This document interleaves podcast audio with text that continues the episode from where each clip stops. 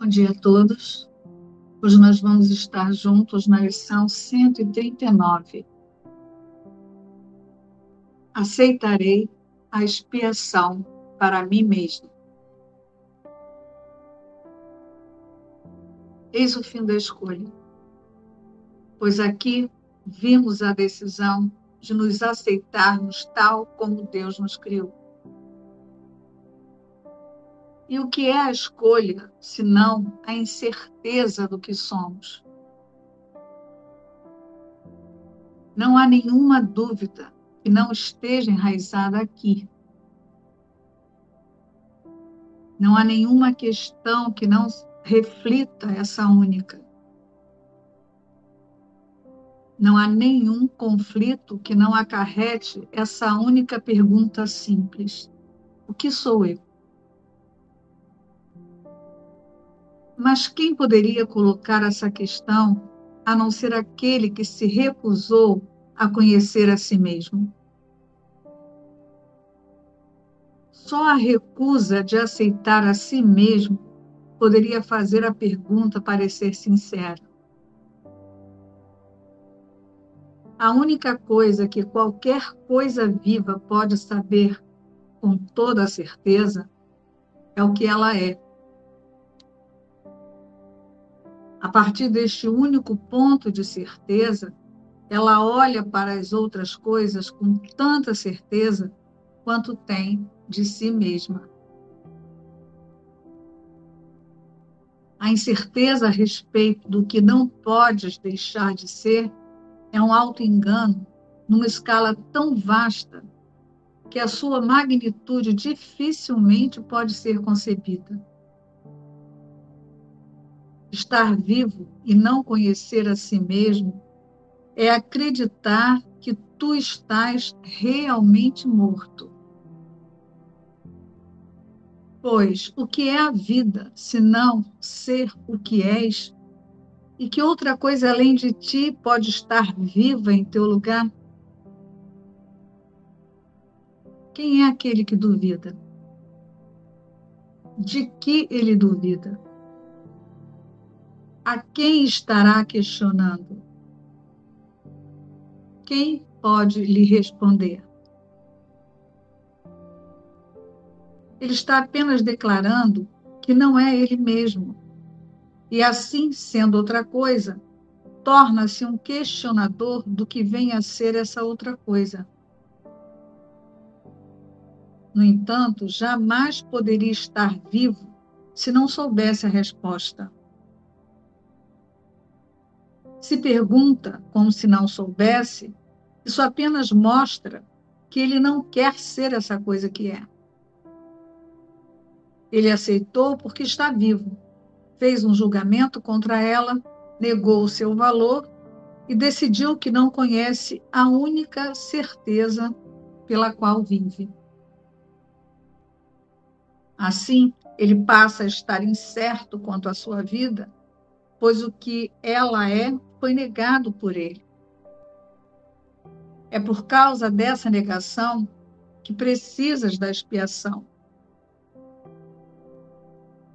A tua negação não fez nenhuma mudança no que és, mas dividiste a tua mente entre o que conhece e o que não conhece a verdade. Tu és tu mesmo. Não há dúvidas quanto a isso. E, no entanto, duvidas mas não perguntas que parte de ti realmente pode estar duvidando de ti mesmo. Na realidade, não pode ser uma parte de ti que coloca essa questão. Pois pergunta aquele que sabe a resposta.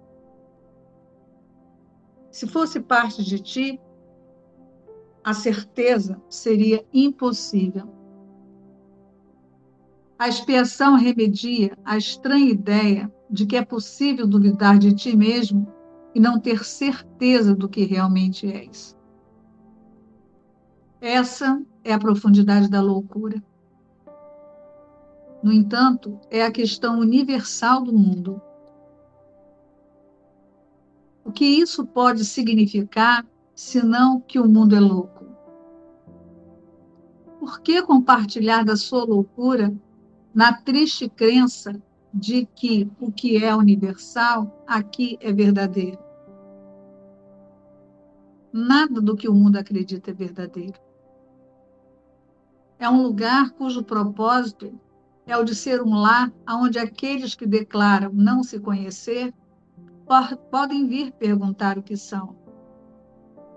E tornarão a vir até o momento em que a expiação for aceita e aprenderem que é impossível duvidar de si mesmos e não estar cientes do que são. A única coisa que pode ser pedida a ti é a aceitação, pois há certeza quanto ao que tu és. Isso é estabelecido para sempre na santa mente de Deus e na tua própria. Está tão além de qualquer dúvida ou questionamento que perguntar o que isso não pode deixar de ser constitui a prova definitiva de que precisas para mostrar que acreditas na contradição, de que não conheces o que não podes deixar de conhecer. Isso é uma pergunta ou uma declaração que nega a si mesmo ser declarada. Não deixemos as nossas santas mentes ocuparem-se com devaneios tão sem sentido quanto esse. Temos uma missão aqui não viemos para reforçar a loucura em que outrora acreditamos. Não nos esqueçamos da meta que aceitamos. Viemos para ganhar mais do que apenas a nossa felicidade.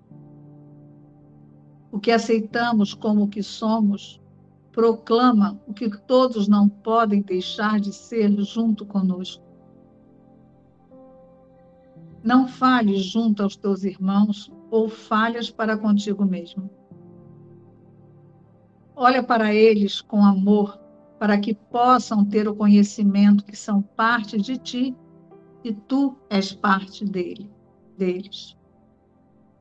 É isso que a expiação ensina e demonstra que a unicidade do Filho de Deus é inatacada pela sua crença, segundo a qual ele não sabe o que ele é. Hoje, aceita a expiação, não para mudar a realidade, mas apenas para aceitar a verdade sobre ti e seguir o teu caminho, alegrando-te no infinito amor de Deus. É só isso que nos é pedido. E é só isso que faremos hoje.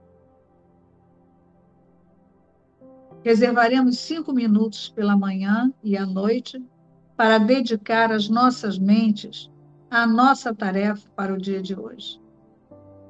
Começamos com essa revisão do que é a nossa missão. Aceitarei a expiação para mim mesmo, pois continuo sendo tal como Deus me criou. Não perdemos o conhecimento que Deus nos deu quando nos criou como Ele próprio. Nós podemos nos lembrar disso por todas as pessoas, pois na criação todas as mentes são uma só.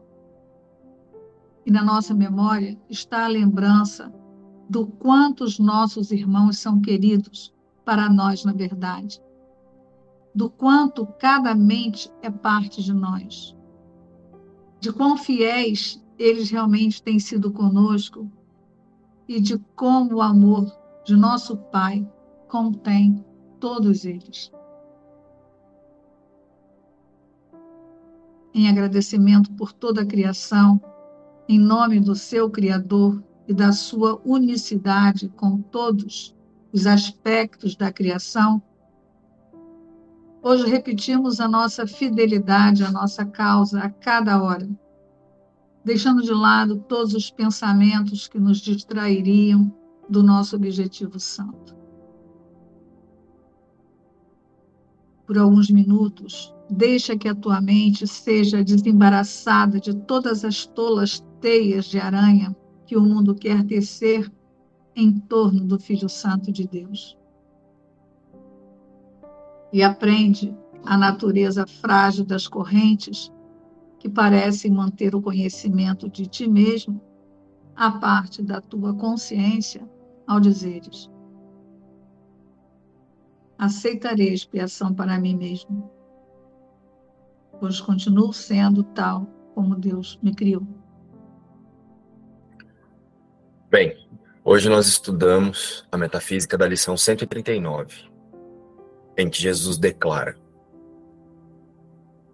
Aceitarei a expiação para mim mesmo.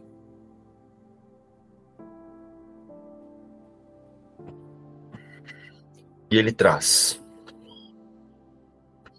a expiação, ensina e demonstra que a unicidade do Filho de Deus é inatacada pela sua crença segundo a qual ele não sabe o que ele é. Hoje, aceita a expiação, não para mudar a realidade, mas apenas para aceitar a verdade sobre ti e seguir o teu caminho, alegrando-te no infinito amor de Deus. É só isso que nos é pedido. E é só isso o que faremos hoje.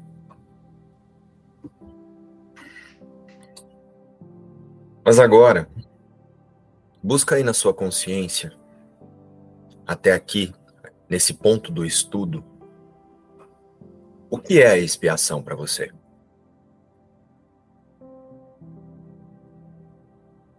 Feche os olhos.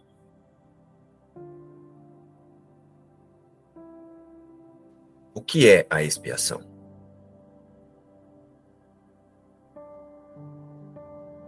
aceitarei a expiação para mim mesmo. Você já aceitou a expiação?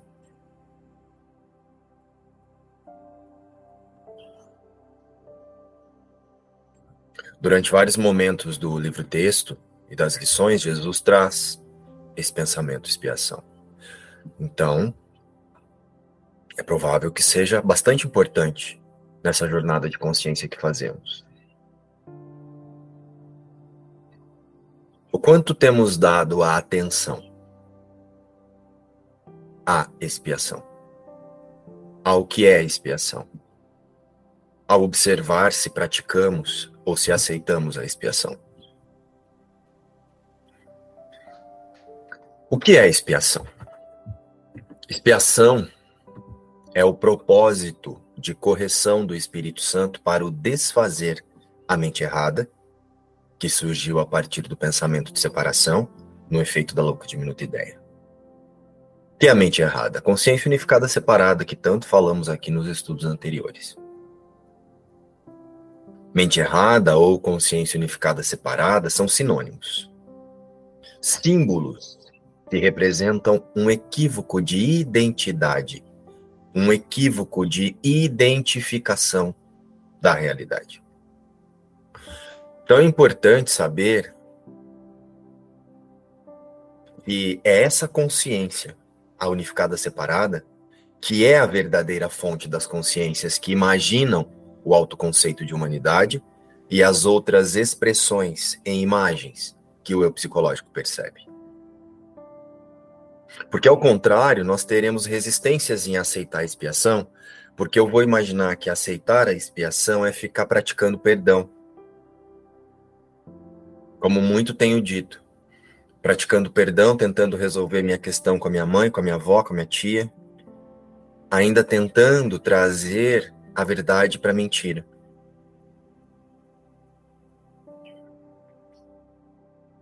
Tentando dizer que o Espírito Santo está me mandando fazer coisas no mundo, que ele pede, ele pede para eu soltar o mundo, e aí eu interpreto que eu fico pedindo para ele me fazer coisas no mundo, atuar, cantar, é, sei lá, representar, né, que é, é a mesma coisa, fazer poesia, escrever música.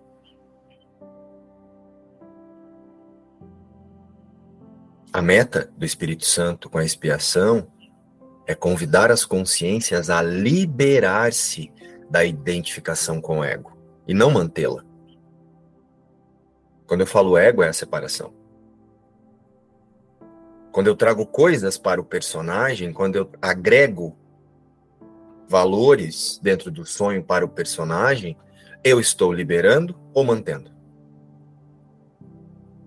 Então, a meta do Espírito Santo com a expiação é convidar as consciências a liberar-se da identificação com o ego e desfazer da crença da separação. É desfazer de qualquer especialismo que faça com que eu mantenha essa identidade, mesmo que espiritualizada,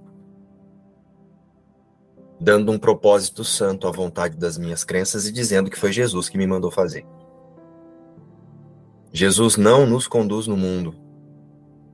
Interpretar desse lugar não é aceitar a expiação, é recalcular rota.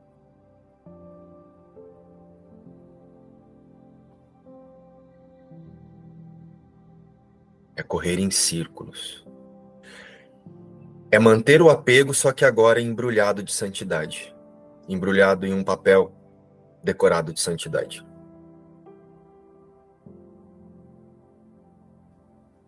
Sim, podemos utilizar as vontades das nossas crenças como um propósito de correção da mente. Mas toda a vontade que eu tenho no mundo ainda é a vontade da minha crença.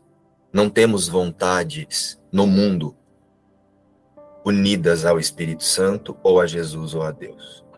A vontade de Deus é o amor. A vontade do Espírito Santo é o amor. E a vontade de Jesus é o amor. O restante são desejos, expectativas de crenças. E podem ser oferecidos para que o Espírito Santo reinterprete e reutilize para ajustar o foco da mente para a vontade que compartilhamos com Deus. Então, a meta do Espírito Santo com a expiação é convidar as consciências a liberar-se de tudo que não é Cristo e desfazer a crença na separação. E a expiação surgiu depois da separação e estará terminada quando cada fragmento da mente unificada separada tiver realizado a sua parte na expiação por meio do perdão completo o reconhecimento de que a separação jamais ocorreu. Portanto, não há alguém aqui no mundo fazendo isso ou aquilo, ou desejando isso ou aquilo, sendo conduzido por Deus no mundo ou por Jesus no mundo. Somos conduzidos a desidentificar-se e não a melhorar-se. A desidentificar-se com o que não existe e não trazer aspectos de santidade para o que não existe. Aceitarei a expiação para mim mesmo. Aceitarei que a criação de Deus não foi mudada. E que toda a correção, a partir da louca e diminuta ideia, já foi feita pelo próprio Deus. Aceitarei a expiação para mim mesmo e a verdade corrigirá todos os erros na minha mente. Nada precisa ser acrescentado ou retirado da verdade. Aceitar a expiação ocorre através do observador, que usa o discernimento como meta para conduzir o tomador de decisão e escolher como guia a percepção verdadeira através do Espírito Santo. É desfazer-se da ideia de pecado. Essa ideia que a gente diz assim, ó, quando a gente está praticando a, a, a imagem de santidade, né? Ai, a minha mente tem muito ataque. Nossa, minha mente tem medo. Nossa, minha mente está muito equivocada. Não. Sua mente não está muito equivocada, sua mente não tem muito ataque, sua mente não tem medo. A mente escolhe acreditar que tem ataque, escolhe acreditar que tem medo.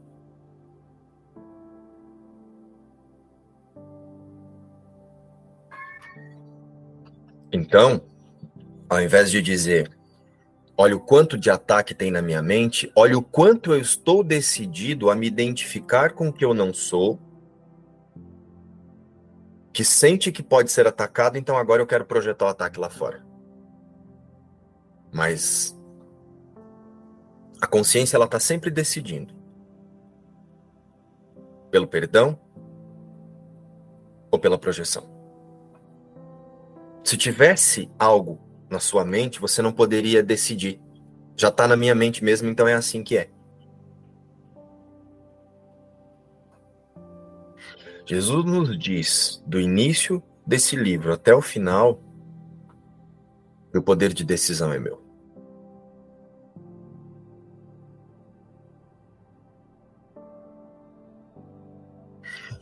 Aceitar a expiação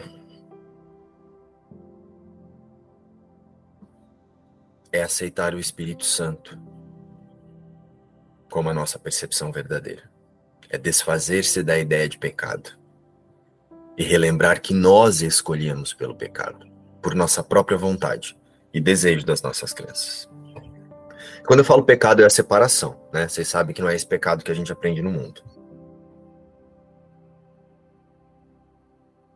Então, é relembrar que a mente sempre buscará testemunhas do que do sistema de pensamento que o observador e o tomador de decisão escolheu para identificar-se como eu. Não tem nada na sua mente. É você que escolhe o sistema de pensamento que você quer chamar como você, como eu, e aí então esse sistema de pensamento vai buscar testemunhas ou das vontades das crenças ou da unidade com Deus.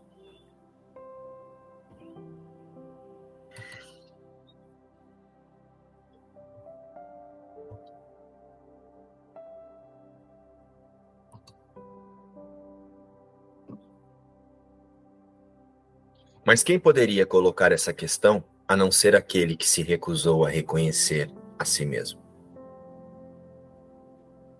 Só a recusa de aceitar a si mesmo poderia fazer a pergunta parecer sincera.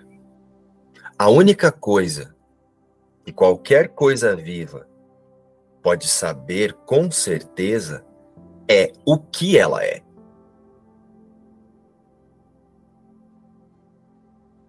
Partir desse único ponto de certeza, ela olha para as outras coisas com tanta certeza quanto tem de si mesma.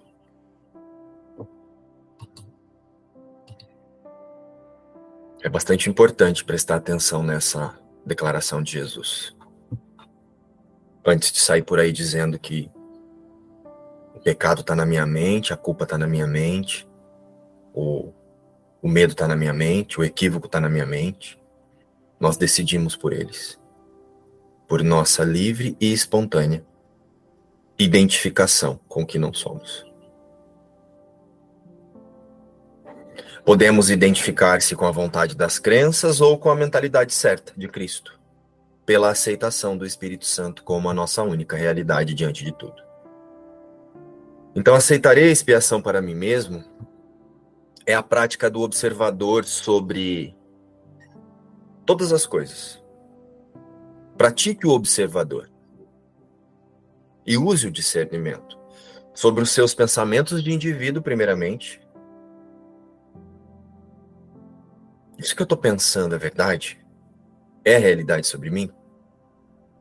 Porque são esses pensamentos que usamos para imaginar que estamos privados da paz de Deus. E então, imaginando que estamos privados da paz de Deus, nós vamos projetar o ataque lá fora.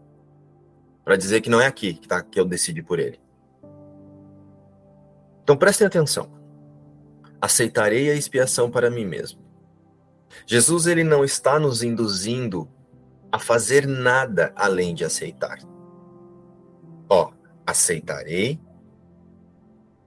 a expiação para mim mesmo. Ele não está dizendo, eu vou fazer X coisas para depois eu ganhar alguma coisa. Ah, eu vou virar ator, porque daí assim eu vou perdoar mais. Eu vou virar cantor, porque assim Jesus me conduz a perdoar mais. Eu vou virar artista, eu vou virar pintor, eu vou pintar quadros. Jesus não está nos induzindo a fazer nada para perdoar. Jesus ele está nos convidando a aceitar o que nunca deixamos de ser. Eu preciso apenas desejar, querer, confiar e descansar na certeza da imutabilidade da criação de Deus. A partir disso, o Espírito Santo usará todos os, os desejos e vontades que antes eram utilizados pelas crenças para projetar, para reajustar o foco do observador e do tomador de decisão que agora escolhe descansar na sua realidade. A partir dessa decisão, o Espírito Santo conduzirá cada consciência através da mentalidade que tem nesse momento, através da mentalidade que pratica, a ajustar a percepção para a verdade. Através do conteúdo da sua mente, exatamente do jeito que está. Quando você aceita a expiação, eu não preciso querer ser igual ao João, igual ao Gustavo, para achar que eu vou perdoar mais ou menos quando eu estiver a igual a alguém parecido com fulano, com ciclano. Não. Quando eu aceito a expiação, o Espírito Santo usa exatamente o conteúdo que eu tenho agora e que eu chamo de consciência.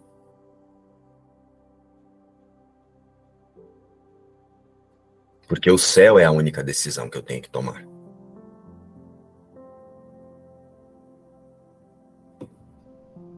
e não eu mesmo inventar um currículo de coisas que eu tenho que fazer, para só depois disso eu imaginar que agora eu estou praticando a expiação. Passamos a observar o que pensamos ser para decidir e descansar na certeza do que nunca deixamos de ser. No céu. No mundo do conhecimento. O céu é a decisão que eu tenho que tomar. E após a decisão pelo céu tomada, aceitar o ajuste de foco pela expiação é a seta que impede a mente de, de, de desviar a sua atenção desse percurso de desfazer da sua identificação equivocada. Aceitarei a expiação para mim mesmo. E a expiação é o fim da escolha é a aceitação da realidade na mente de Deus. O aceitar da natureza verdadeira, unidos em um único ser, íntegro. A nossa fonte criadora. Esse é o objetivo último de um curso em milagres: que todas as consciências aceitem a expiação. Expiação, perdão e o milagre não nos despertam, apenas mostram quem sonha, quem sonha. Lembrem-se disso. A expiação, o perdão e o milagre, ele não faz nada no despertar, ele não está aqui para despertar as consciências. Apenas mostra quem é o sonhador. O despertar é uma decisão da própria consciência, que decide pelo céu.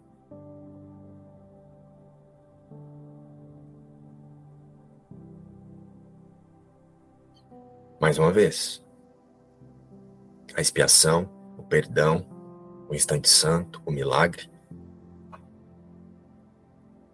não nos despertará, apenas nos mostrará quem é o sonhador. Para que o observador e o tomador de decisão escolha pela verdade.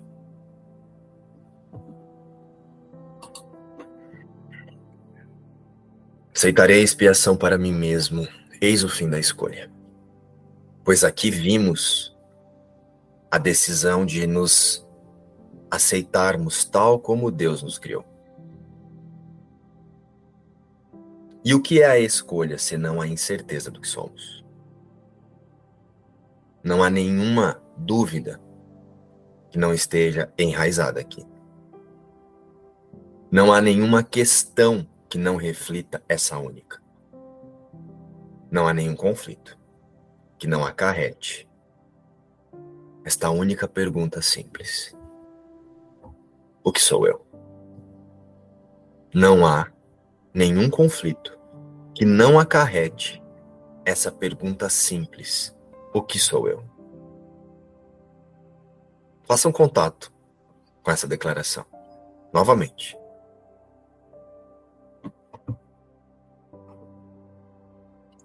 Nunca estivemos diante de nenhum conflito, ou participamos ou nos colocamos em nenhuma cena em que nós conflitamos e nos sentimos desgastados, sem paz, irritados, em que eu não tenha me colocado ali esquecido de quem sou eu, unido a todos os meus irmãos. O que sou eu? Cada consciência pensa que sabe quem é dentro de si própria, dentro das vontades das suas crenças. Então eu sou Márcio, que aqui na forma trabalho assim, sou assim, sou assado, e aí eu busco outras imagens que concordem com o que eu penso que eu sou. E as que discordam eu rejeito. ou quero forçá-las a aceitar e fazer o que eu quero, que eu penso que é o melhor para mim. E tô falando isso, gente, mas não é só fora não, dentro de casa fazemos isso. A família é o lugar que nós fazemos muito isso. Relação de pai e filhos, irmãos. Porque cada consciência pensa que sabe quem é, dentro de si própria, a partir das vontades das suas crenças de medo, do que ela pensa que vai levá-la para uma sensação de céu. Então essa pergunta, o que sou eu, ela só pode ser feita em uma mente dividida, identificada com a separação. E se nós observarmos muito, lembra quando vocês me fazem algumas perguntas e eu digo que a, a resposta está no mesmo lugar da pergunta? Porque as perguntas que fazemos no mundo, elas não são perguntas, são declarações feitas pela autoidentificação individual. Uma decisão tomada na mente errada, e aí então nós perguntamos para não aceitar a única resposta, porque nós temos medo. E é por isso que nós perguntamos demais, ao invés de descansar. A consciência identificada com o pecado da separação, ela pensa não merecer a resposta. É por isso que ela faz muitas perguntas. E perguntas desse lugar são convites para que alguém as responda, para então a mente usar as respostas para iludir-se.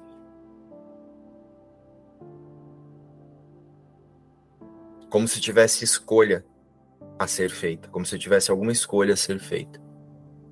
E aí isso as colocam num recalcular de rota. Não temos escolha, em algum momento todos teremos que escolher relembrar que permanecemos como Deus nos criou. Fazemos perguntas, recebemos as respostas, e assim então podemos direcionar a consciência a pensar que pode escolher qual é a melhor ilusão para mim. Qualquer escolha fora da única resposta de Deus para a ideia de separação é escolher entre ilusões, como se uma fosse melhor que a outra. Aceitarei a expiação para mim mesmo é liberar-se disso. O eu psicológico espiritualizado distrai-se com a metafísica de Jesus, ao invés de reconhecer-se parte dela. O eu psicológico distrai-se querendo aprender a metafísica, querendo entender, compreender, demonstrar através de pensamentos e falas lindas, inspiradoras, ao invés de reconhecer-se parte dela, com ele. Neste sentido, as perguntas não são realmente perguntas, são apenas indagações da ilusão, perguntando: qual é a minha realidade? Porque não quer saber. E assim, me distraio com as minhas interpretações das respostas para não aceitar que a verdade da realidade já respondeu todas as perguntas. Em toda ideia de espaço-tempo, passado, presente e futuro. O Filho de Deus não está no mundo. Apenas as vontades das crenças de indivíduo parecem existir na ilusão. Aceitarei a expiação para mim mesmo acontece na mente alinhada, na consciência, acontece com a consciência alinhada à mente certa, o sistema de pensamento do Espírito Santo. que conduz a consciência a reconhecer-se o próprio Espírito Santo, imediatamente, diante de qualquer manifestação que não seja a paz do céu. Pois sabe que, por herança da sua filiação, a paz de Deus é a única resposta a qualquer desconforto, a qualquer convite para a irritação, para o desgaste. E então descansa. Não equivoca-se de quem é. A mente neste lugar não utiliza a consciência para tentar melhorar ou arrumar as vontades da personalidade. Ela é apenas funcional diante de tudo, mas não tentando mudar as cenas. Quem quer que as cenas sejam diferentes são as vontades das crenças, que se terminasse assim eu seria feliz. Se terminasse assado eu seria feliz. Fui criado feliz e isso não mudou. A imagem e semelhança de Deus. Aceitar a expiação é reinterpretar com o Espírito Santo todas as coisas. Parecem estar fora da consciência do céu, como tudo sendo a mesma coisa no mundo, serve apenas para relembrar que o Filho de Deus não está aqui.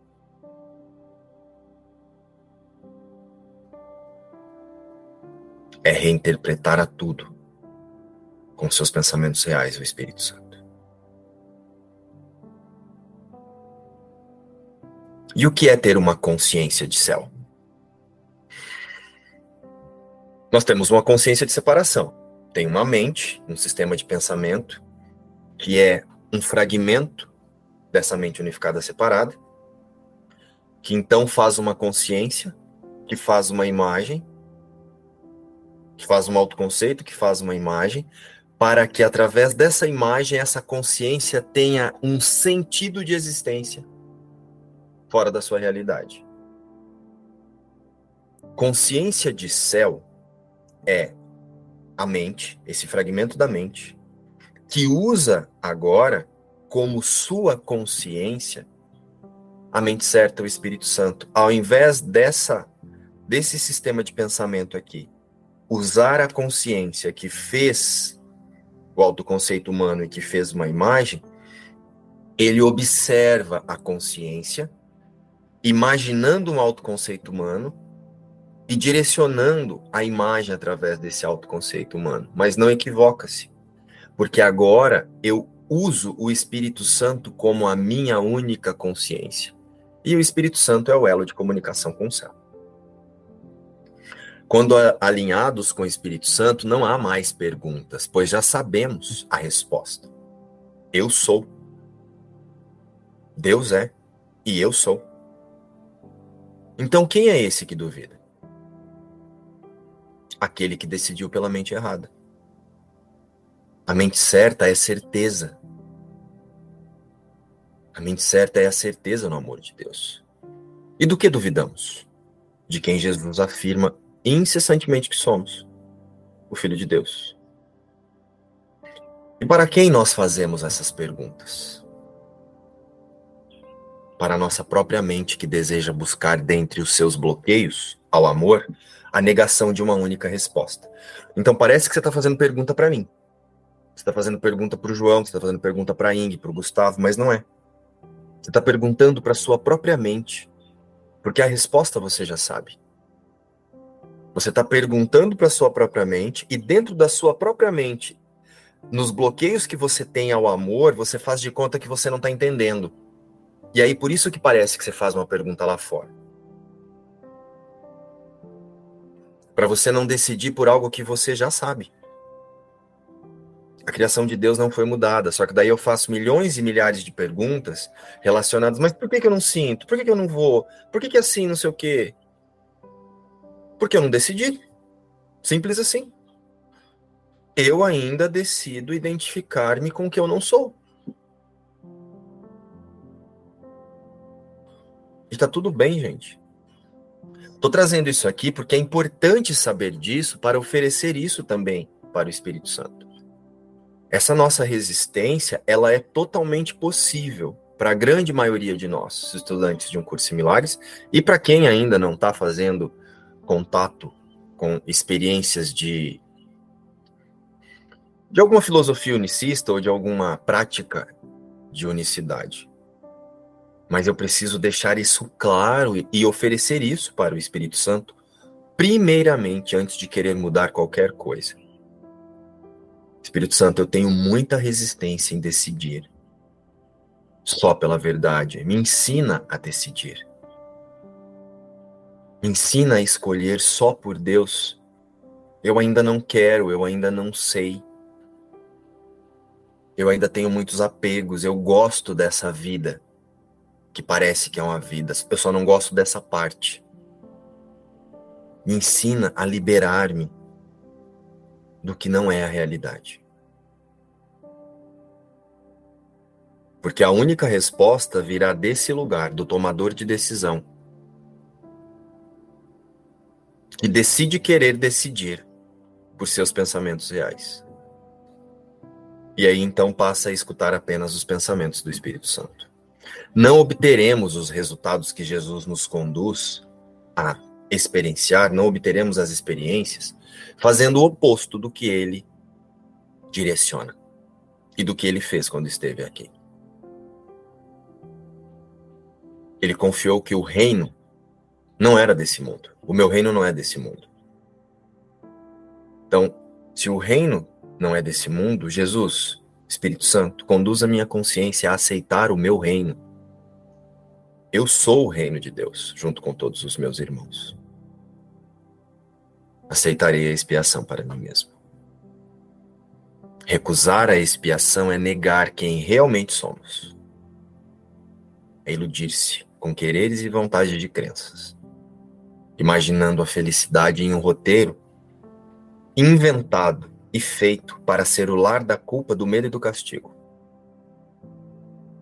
Recusar a expiação é castigar-se por livre e espontânea vontade. Aceitarei a expiação para mim mesmo, pois continuo sendo tal como Deus me criou.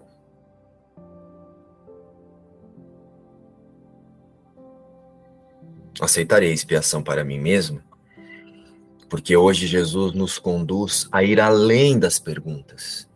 Ele nos dá uma única resposta a todas as questões do mundo.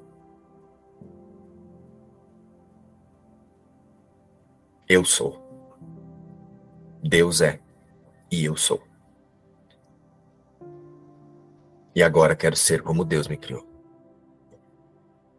E hoje não mais me defenderei do amor de Deus. A separação nunca ocorreu. Aceitarei expiação para mim mesmo. E sem essa prática não pode haver unidade. Sem essa decisão, não relembramos o poder de decisão da mente do observador. Espiar significa desfazer. Então agora vamos refletir. Onde está a dúvida, uma vez que a certeza tenha chegado?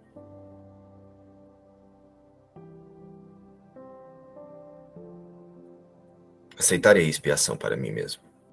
Ontem, né, você falou um negócio lá com a Ing, e eu lendo aqui o, o parágrafo 3, ele fala: estar vivo e não conhecer a si mesmo é acreditar que tu estás realmente morto.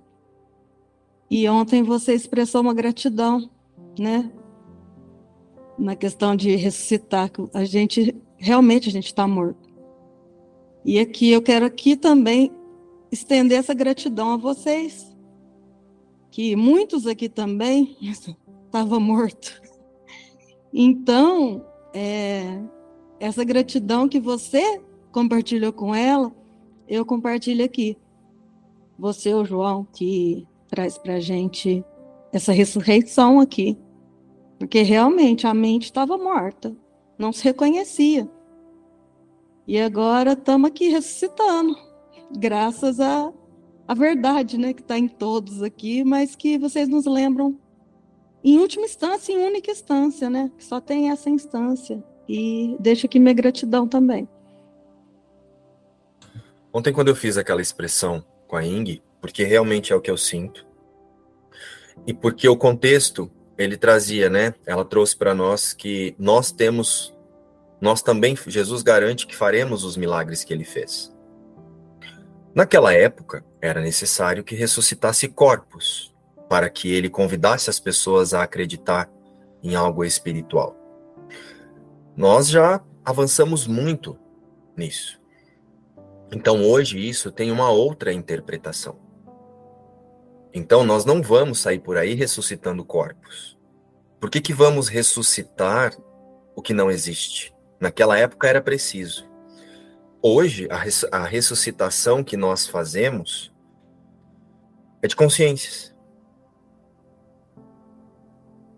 E eu sim, eu era uma consciência que vagava morta pelo mundo, e a Ing me ressuscitou. E eu sou grato a isso.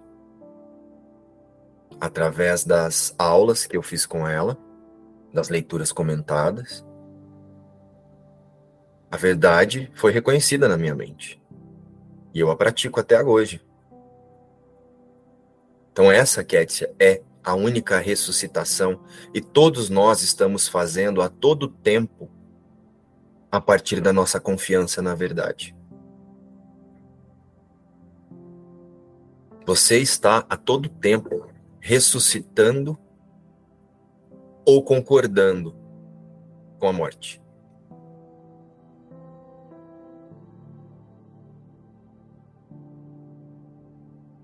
Então nós fazemos milagres e foi o que eu disse para Ing. Eu sou o seu milagre.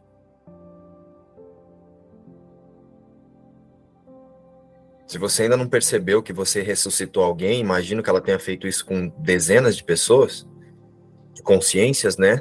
Mas eu quero deixar claro aqui, Ing, que eu sou o seu milagre, você me ressuscitou.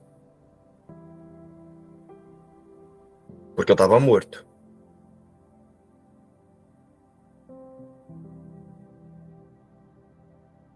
E em nenhum outro lugar em que eu passei, eu tive essa experiência. Nos outros lugares onde eu passei, parecia que eles estavam decorando o corpo, sabe? Arrumando o morto para ficar bonito. Era muita fofurice, muita coisinha, muito amor para lá, amor para cá. Vem, ai, Jesusinho lindinho.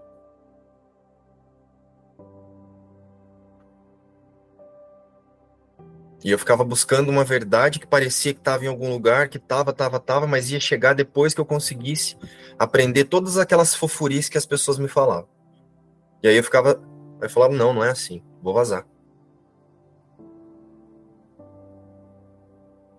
Tanto o milagre quanto a ressuscitação da consciência é muito simples. É uma decisão. Eu decido não duvidar da criação de Deus unificada. O restante é folclore. É, eu senti a mesma coisa que se expressou aí, sabe? Mas foi assim, eu senti muito forte. É, você falando para Ing e, e eu sentindo para vocês. Porque é, essa é a quarta vez que eu faço as lições e nunca, nunca tinha feito do lugar que eu estou fazendo hoje. Porque eu tenho uma convicção muito forte hoje do que eu verdadeiramente sou. É, o roteiro não está aí, não vai deixar de estar, mas a posição que a gente se coloca para olhar para o roteiro é realmente uma decisão. E para mim está muito claro, muito claro.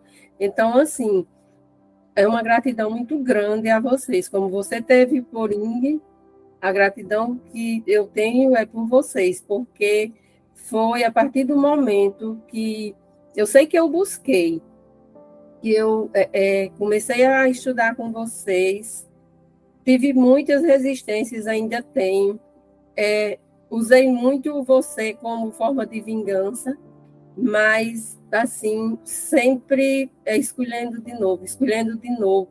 E hoje eu tenho uma convicção muito grande. Então, só gratidão. Gratidão ao ser que vocês são, não a, a pessoa. Eu senti gratidão à unidade que somos e que um relembra o outro dessa unidade. É desse lugar. Expandindo essa voz aí de como é bom reconhecer que podemos, como vocês foram, né, para mim também, esse, esse lugar de inspiração, de acessar a verdade, de atravessar todas as resistências, como eu falei com você com o privado ontem, de poder ser esse espelho sem manchas, onde a gente projeta tudo e nada vem de volta, e aí você vai lidando com você mesmo e vai podendo desmistificar todas essas ilusões que o ego traz e encontrar essa certeza, porque é muito bom experimentar esse lugar onde não há dúvida, onde tem uma convicção que diz: eu sei quem eu sou, eu posso me perder por aqui, mas eu não vou esquecer de quem eu sou. E isso é junto, é assim unido numa só mente. Por isso é um só ser. Também senti essa experiência aí de ontem, estou expandindo aqui porque já tinha sentido ontem de manhã quando terminei a lição.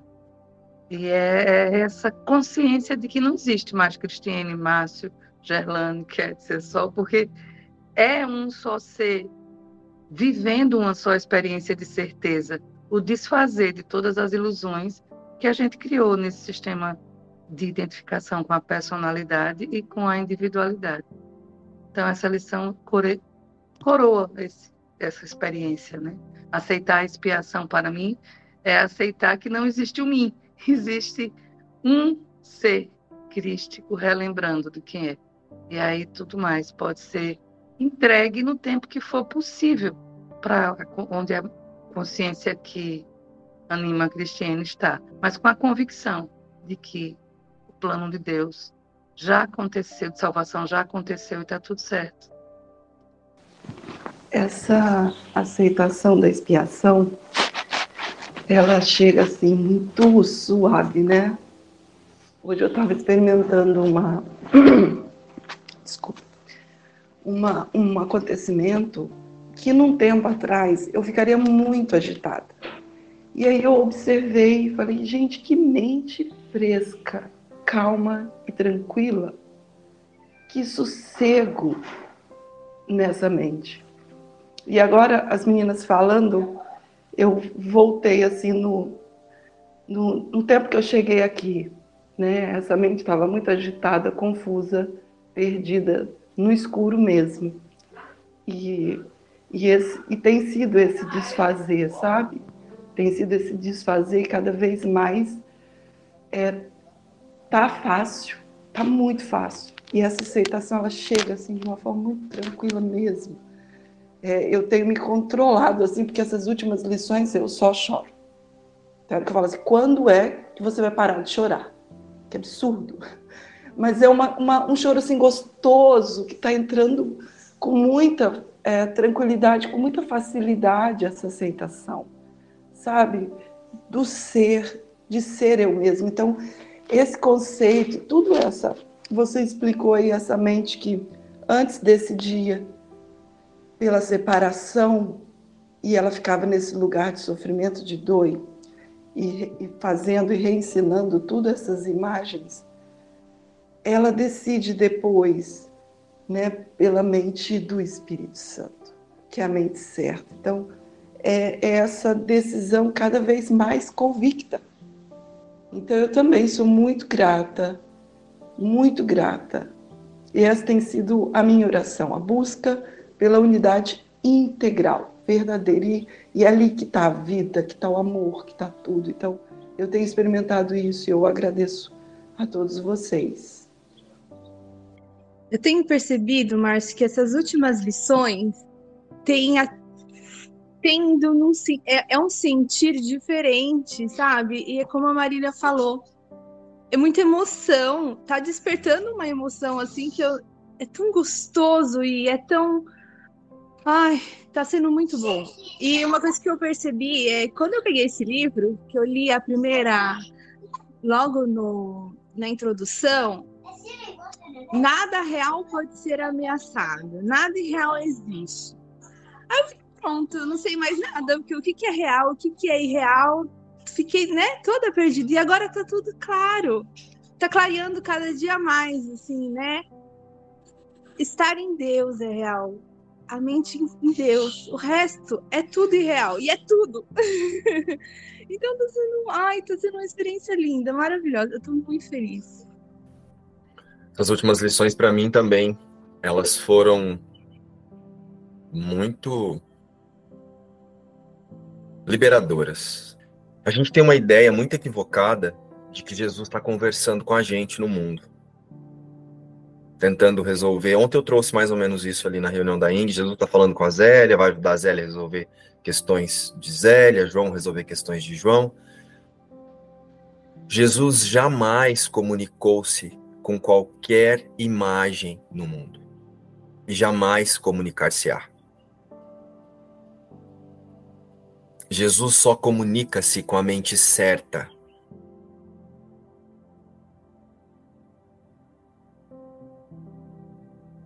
Jesus ele só olha para a mente certa. Jesus é uma consciência que aceitou totalmente a mentalidade crística. Por isso que chama Jesus o Cristo. Então a mentalidade de Jesus, da, da imagem que a gente chama de Jesus, da consciência que fez a imagem de Jesus, essa consciência ela aceitou totalmente a mente crística. E agora ela está nessa mente crística convidando os separados, as consciências, a reconhecerem-se na mente certa, para adquirirem uma percepção verdadeira sobre o mundo, e a partir dessa percepção verdadeira e da prática da percepção verdadeira, Deus dá o último passo que unifica essa consciência na mentalidade crística. Entenderam o que é o último passo? É muito simples e não tem nenhuma fantasia como é ensinado para nós. Então Jesus, quando nós dissemos, falamos, né, Jesus está falando comigo, não, não está e jamais falará. Jesus ele fala com você quando você consciência, ó, Jesus ele fala com você quando você mente fragmentada da consciência unificada separada olha para a sua consciência, relembra que você não é essa consciência, porque ó, essa mente ela precisa de uma consciência para dizer que ela está no mundo, não precisa?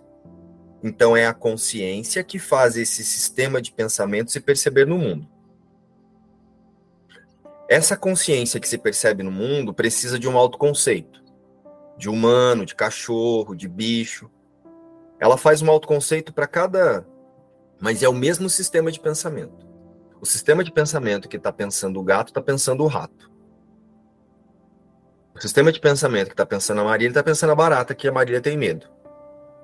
Só que na barata ela faz um autoconceito de barata. Na Marília ela faz um autoconceito de humanidade, justamente para manter a dualidade.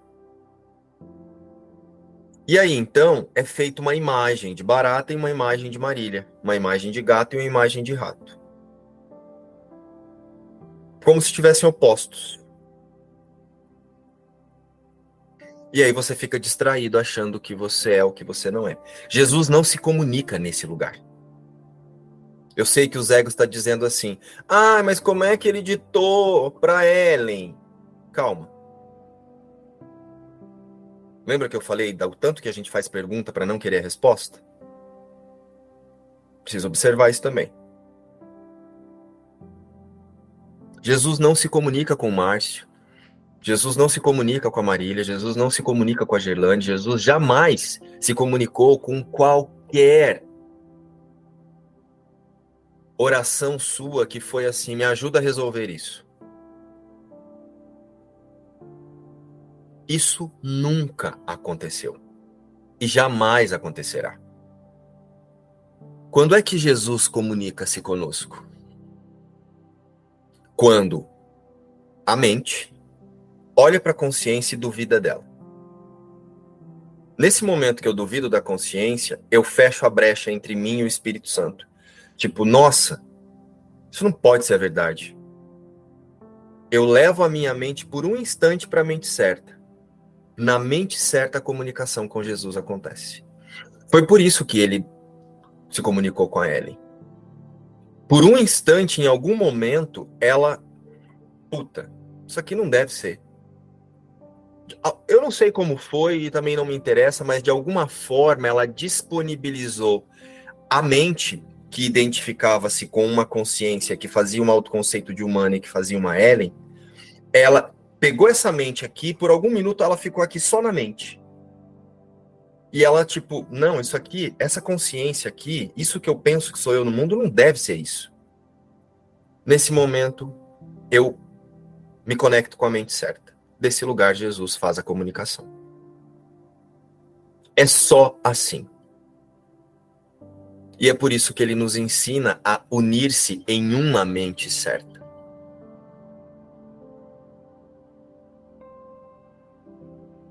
Jesus nos espera na mente crística.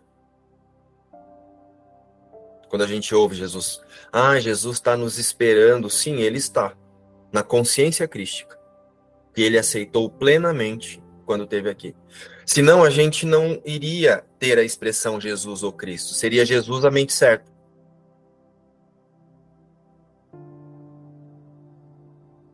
A mente certa é um percurso, é uma jornada de consciência para nós, os separados. Porque é a mente certa que leva a consciência para a percepção verdadeira. Estão entendendo o desfazer? Ó, a mente certa, o Espírito Santo, ele traz sobre essa consciência que antes ele traz para essa mente que pensava essa consciência, que fazia esse autoconceito e que fazia essa imagem, uma percepção verdadeira sobre a separação. Qual é a percepção verdadeira sobre a separação? Ela não existiu. Então eu não dou realidade para o que não existe. Eu relembro que não foi possível existir. Eu não fico tentando resolver o que não é. Eu descanso na certeza do que nunca deixei de ser.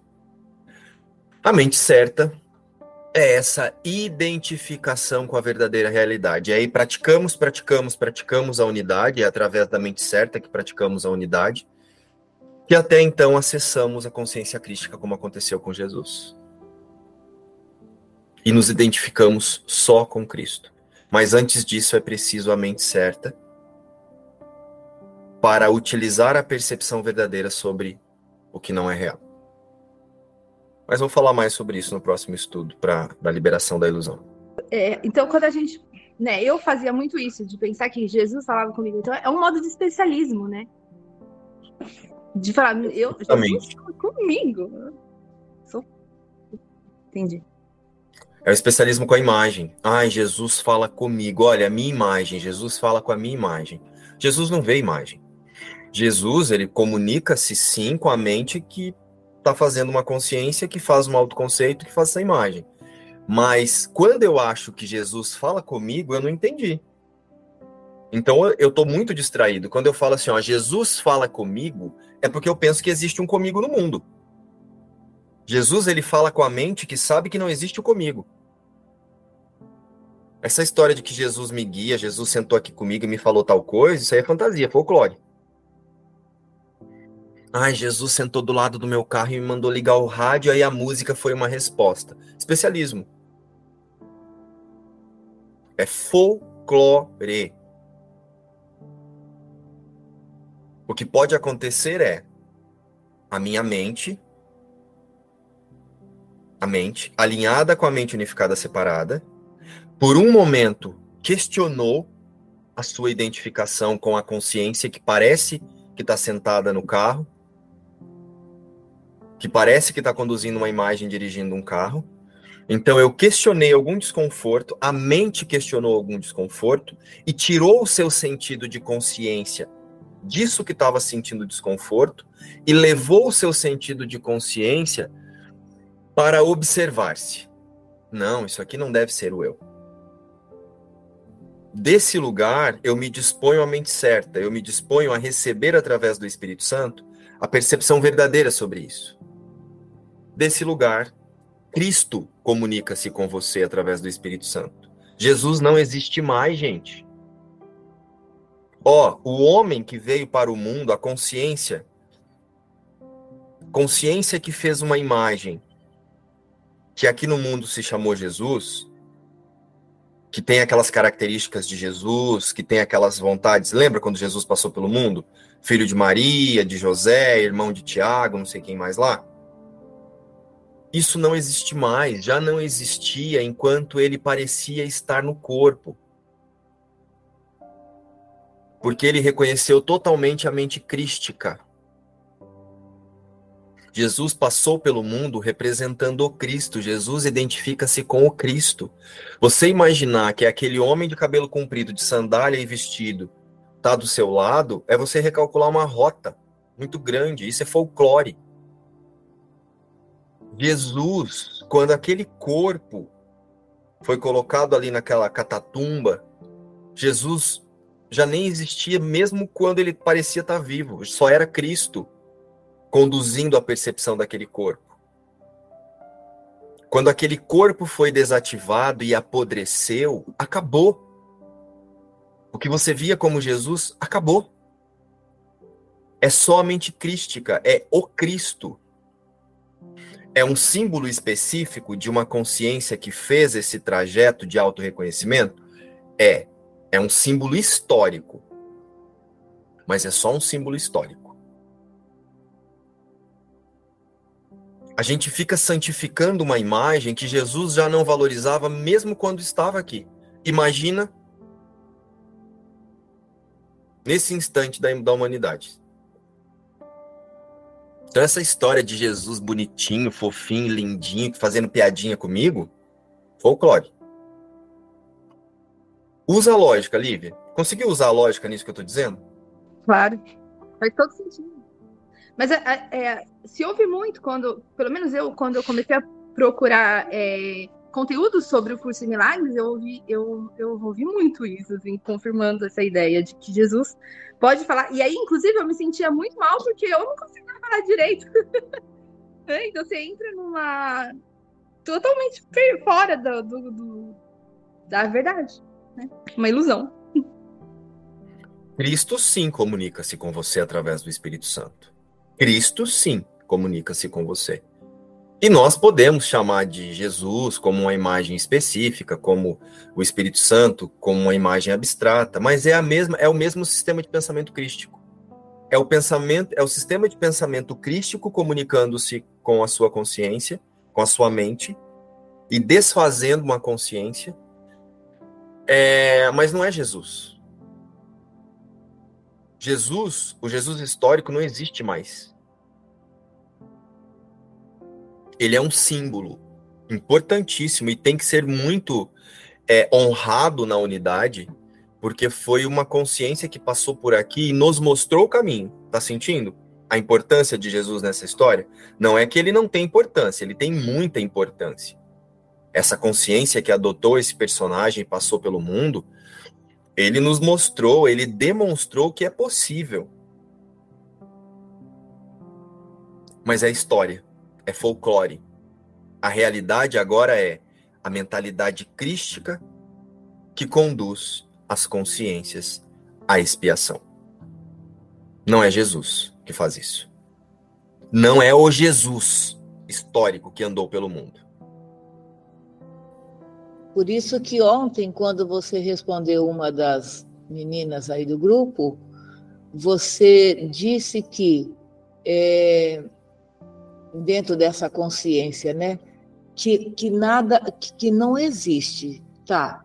Só que assim, é, Jesus é só tra... Jesus, não vamos falar essa mente crística, ela só trabalha é, ou ela só nos atende com aquilo que, no, que a gente envia para ela? É isso? Ela só, é, ela só, não sei se o termo é palavra, com que a gente fornece para ela, ela só nos atende com aquilo que a gente passa para ela. Você só entra em comunicação com a mente crística através do Espírito Santo. A consciência, a mente, a mente, o sistema de pensamento fragmentado da consciência unificada separada é quem comunica-se com o Espírito Santo. Não é nem a consciência. A consciência, ela é um instrumento de confirmação da separação. A mente, ela está antes da consciência. Então, o que acontece? o observador que entende que é a mente que decide, ele tira a identificação da consciência que faz o autoconceito humano e a imagem do corpo e leva sua identificação para o Espírito Santo. Eu sou o Espírito Santo de Deus, unido a todos os meus irmãos. E aí, nesse lugar, lógico que os equívocos vão surgir, os, os bloqueios ao amor vão aparecer falando para você que você não é. E aí, nesse momento, Cris, é quando você faz a oração para o Espírito Santo. Me ensina a reconhecer só a verdade, porque eu não acredito.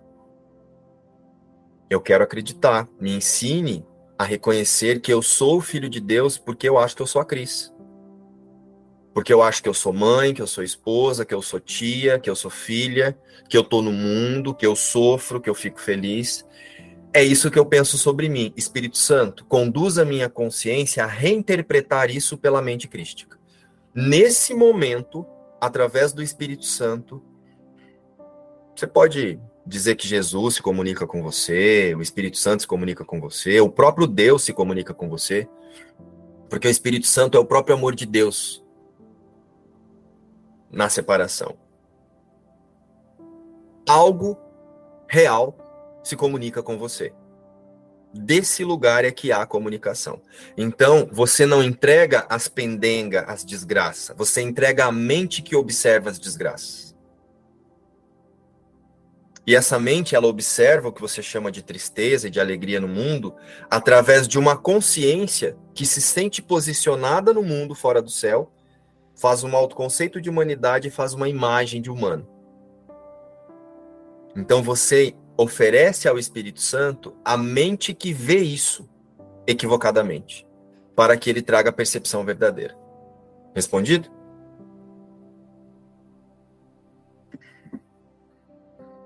Vocês precisam muito observar de onde vêm as perguntas de vocês, porque vocês fazem perguntas para não ter a resposta. Não foi seu caso agora, Cris. Eu senti que você realmente aceitou a resposta. Mas vocês fazem muitas perguntas para não ter a resposta. Que a resposta já está na lata, como diz o Roberto. É, eu só quero confirmar que a expiação e milagre são a mesma coisa. Exprimem a mesma coisa. O milagre é a expiação. O milagre é a ressurreição. E eu, de vez em quando, acompanho na Record um, um programa sobre, um filme sobre Jesus. E naquela época, os, os discípulos também faziam milagres. Até certo tempo. Quando chegou o momento assim mais político, eles tiveram medo e pararam de fazer milagres. Jesus continuou, mas eles faziam, porque eles aceitaram a expiação.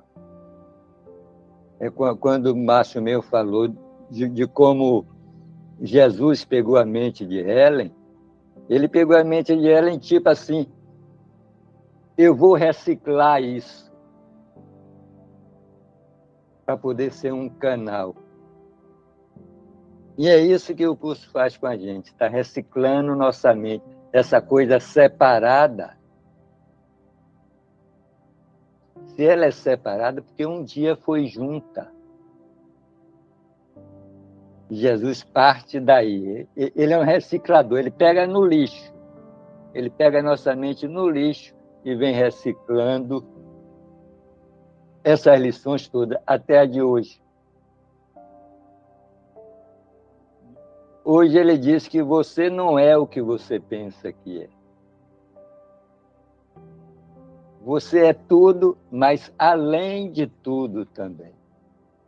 Como ele diz aqui é, no, no parágrafo 6, ele fala que você é mais do que o, o, universal. Antes do, do universo aparecer, você já é. Você já era, você já é e vai ser. Se você quer saber o que você vai ser depois de morrer, é o que você é agora, que é o que você sempre foi. Não tem mistério nisso. Isso é expiação. não tem imagem.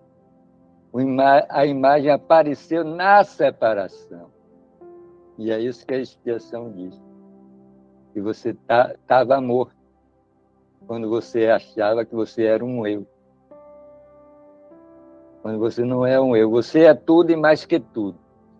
Assim como ele. Por isso que nós somos seu filho. Literalmente é isso. A expiação literalmente diz.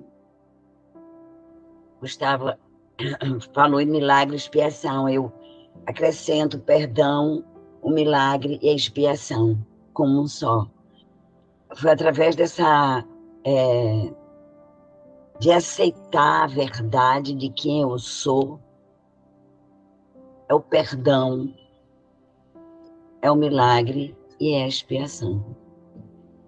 Passou aqui na minha mente agora, você falando sobre comunicação com Cristo, né? Com a crise, eu acho. Depois, quando você trouxe essa questão de ter, ter perguntas, eu pensei assim: a verdadeira comunicação, você já largou mão de ter perguntas.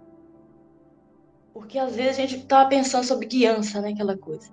Às vezes a gente, estudante, quer ter uma comunicação, como foi o tema aí. Mas aí você já vai com perguntas para tentar resolver coisas no mundo, coisa do personagem, até mesmo entender alguma coisa. Só que essa verdadeira conexão, você já tem que ter largado a expectativa de mundo, de, de mim. Porque você só, só pensa com Cristo com os pensamentos reais, os pensamentos de, de, de Deus. E Deus não vai querer mudar nada aqui na forma, sabe?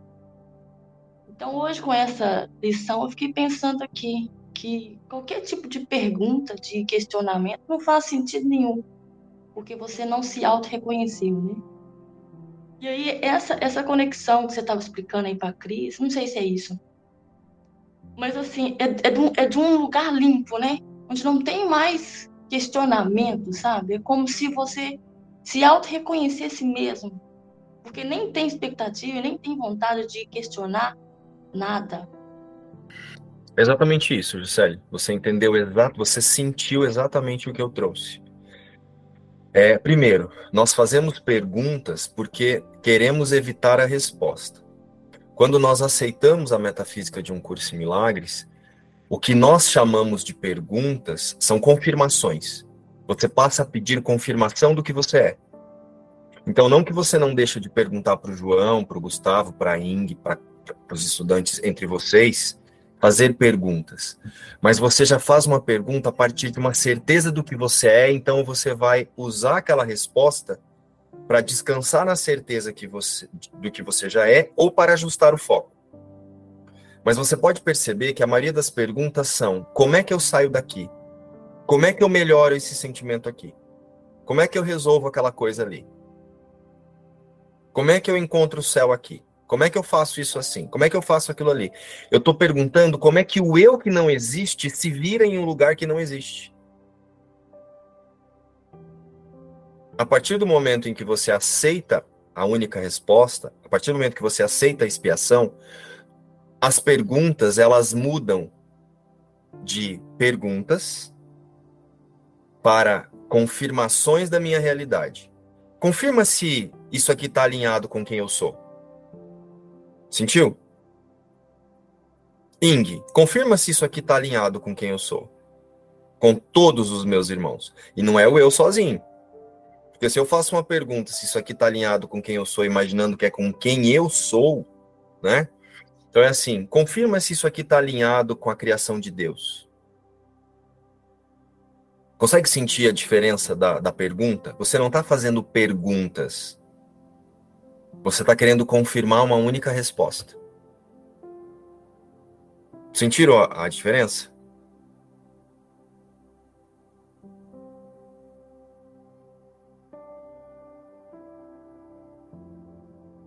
Então é preciso começar a observar o quanto eu faço perguntas para tentar melhorar o eu ou a vida do eu.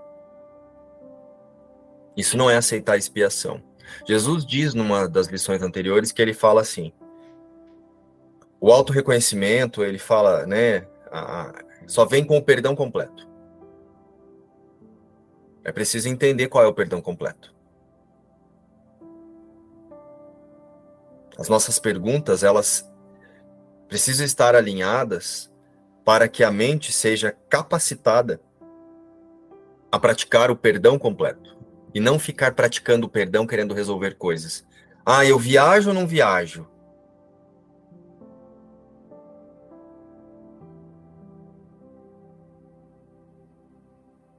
Lembra que tivemos isso no grupo ontem? Se eu viajar, eu vou projetar. Se eu não viajar, eu não vou projetar. Já está projetando.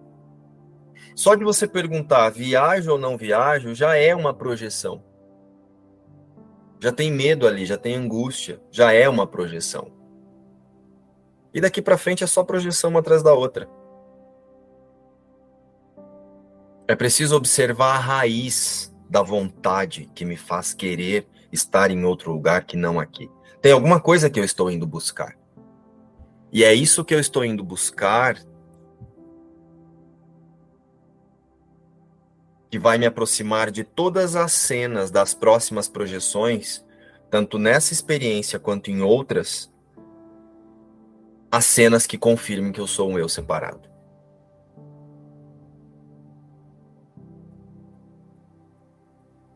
Conseguiram sentir? Então, não estou dizendo aqui para vocês não parar, pararem de fazer perguntas. Observe se são confirmações de, da verdade que você está pedindo, confirmações sobre a sua existência, ou perguntas para não fazer contato com a sua existência. Sentiram a diferença? Confirma aqui se isso aqui que eu estou sentindo com esse estudo, com essa aula, com essa leitura, está alinhado com o que eu sou, unido a todos os meus irmãos em Cristo. Só que geralmente nós fazemos perguntas para responder crenças de quem nós nunca fomos e nunca seremos. Sentiram a diferença? É por isso que eu digo para vocês, quando vocês forem assistir lá a leitura comentada da Índia, eu vejo todo mundo lá com o livro, acompanhando. Aquilo ali é controle. Não tem necessidade de fazer isso. Quando a Sol está lendo aqui, não tem necessidade de ler junto com ela. Sua oração deveria ser: Espírito Santo, conduz a minha consciência a identificar-se com isso que eu estou ouvindo. O resto o Espírito Santo faz. Tem que observar se quando eu vou ler, eu não estou querendo controlar. É a mesma coisa com as perguntas. Eu quero controlar porque se eu pular uma linha, se eu não decorar essa uma linha aqui, ai, ai, ai, meu Deus. Sentiram? O que a sua consciência está pronta para absorver, você vai absorver lendo, ouvindo. Só que se você está alinhado com a, o medo, você vai ler aquilo com medo e você já vai fazer essa leitura querendo responder as perguntas que o medo está fazendo. Não tem auto-reconhecimento aí. Quando eu assistia lá as lives com a, com a Paulinha, de leitura com a Paulinha, antes da, da Ing, e a Paulinha me inspirava muito, porque eu, eu, a devoção dela sempre me chamou muita a atenção. Né, a forma com que ela fazia a leitura, com que ela falava de Jesus. E eu nunca fiquei preso à leitura que ela estava fazendo. Eu sempre dizia assim: Jesus, conduz a minha consciência para o lugar do pensamento que ela está trazendo aqui. Não era nem o que ela estava falando, eu não estava nem focado no mensageiro. Tipo, Jesus, conduz a minha consciência a identificar-me com essa mensagem. Esse sou eu e me traz a experiência. Só que, lógico, essa foi a minha prática, né? Cada um tem a sua prática. Mas uma coisa que eu sempre percebi é o quanto acompanhar a leitura pode estar vindo do controle.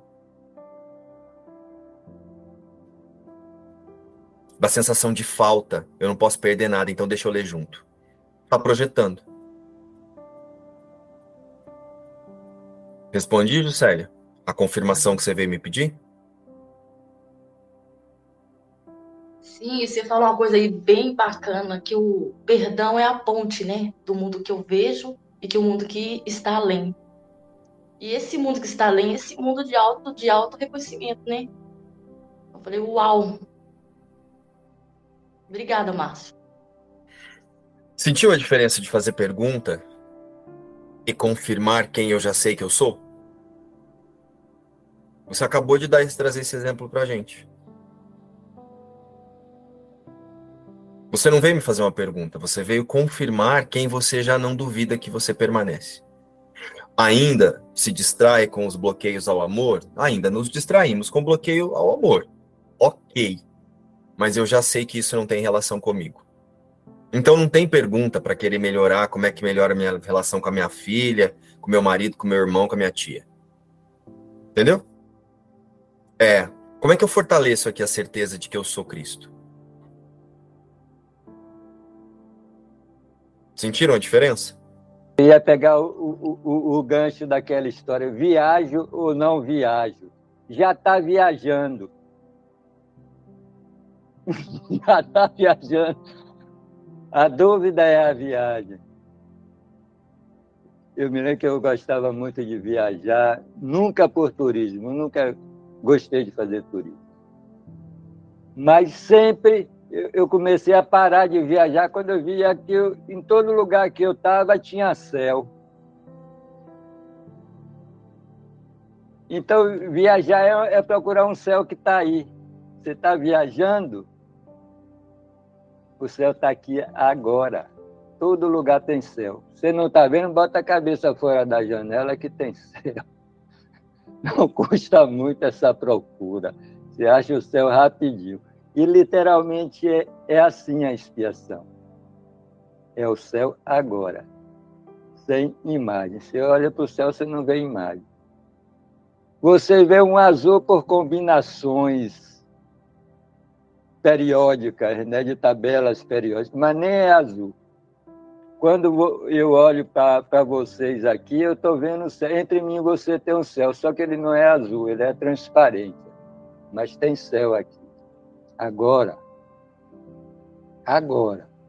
Só tem céu, aliás, só tem céu agora. Só tem céu agora. E naquela expressão da viagem, tinha muitas projeções sendo confirmadas ali e, traindo, e trazendo outras para sustentar, né? A questão assim, ó. Eu me lembro que foi trazido assim. Ah, porque daí as milhas eu usei, não usei. Olha a falta. Tá projetando mais falta, vai chegar mais cena de falta. É isso que eu tô pedindo. Então, assim, ó, a questão não é a viagem. Tem alguma coisa que eu busco fora de mim em que eu estou indo buscar nesse lugar. Tem alguma coisa que eu não tenho que eu vou lá buscar. Isso é projeção.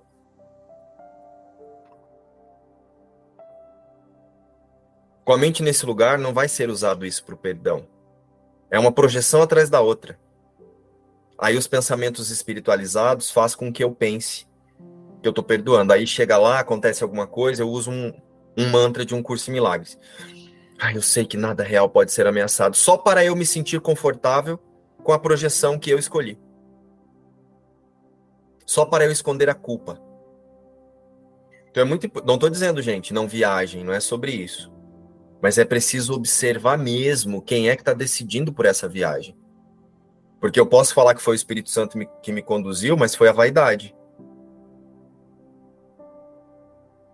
Eu quero fazer uma viagem para poder tirar fotos lindas, para poder fazer assim, ou para poder, porque eu quero estar tá com essa pessoa, porque essa pessoa é muito legal para mim, eu tenho fantasias com ela, ou com esse lugar, ou com essa situação. Consegue sentir, Gustavo, que você trouxe? As viagens são decididas por fantasia. Eu vou para botar no Facebook as fotos. Se viajar não botar no Face, não viajou.